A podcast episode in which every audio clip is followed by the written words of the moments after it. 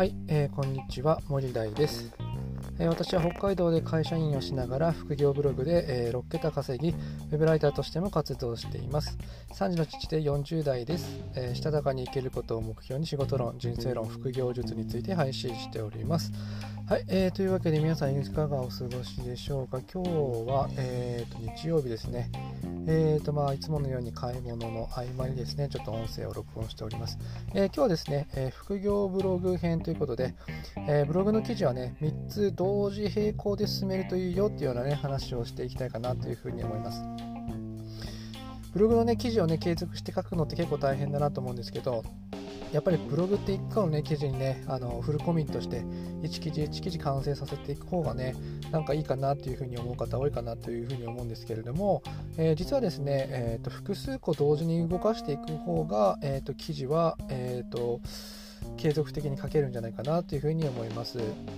まあ、理由はですね、えーと、1つのテーマに対して3つぐらい同時に動かしておく方が、えーと、あれこれとこう汎用性が効くんですね、えー、例えば、えー、ブログで稼ぐっていう記事とブログで収益化するっていう記事とブログオワコンっていうような記事。この3つのね記事を同時に動かしていくとですね、えーと、ブログの稼ぎ方そして収益化の目安ブログがどうしてオワコンかっていうようなことも同時に調べていくので例えばブログを稼ぐっていう記事の中にも、えーと、その収益化のことだとか、えー、ブログがオワコン化しているいくんじゃないかっていうような歴史の話っていうことも含めることができます。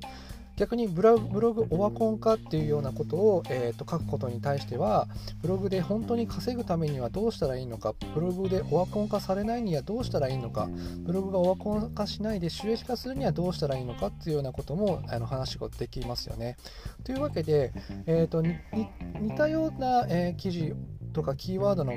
あのものをですね3つぐらい同時並行に進めておく方が、えーと、あれこれと汎用性が効くので、えーといいかなというふうに思います。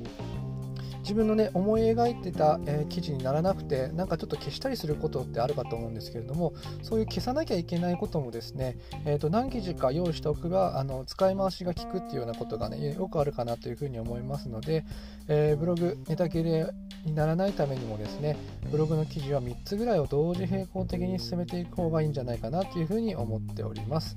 はい、えー、というわけで今日はですねブログの記事は、えー、3つぐらい同時並行で進めておく方がいいよというようなね話をさせていただきました。え、私の作っているブログではもっと楽しく働ける情報やサラリーマンの副業術を発信していますのでそちらも参考にしてみてください。え、それではまたお耳にかかりましょう。またね